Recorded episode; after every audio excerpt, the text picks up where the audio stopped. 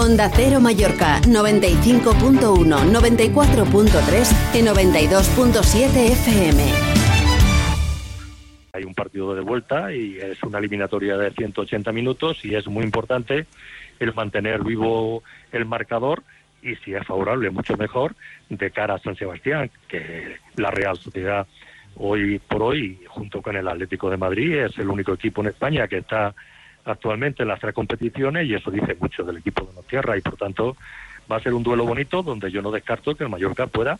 eh, pasar a la final.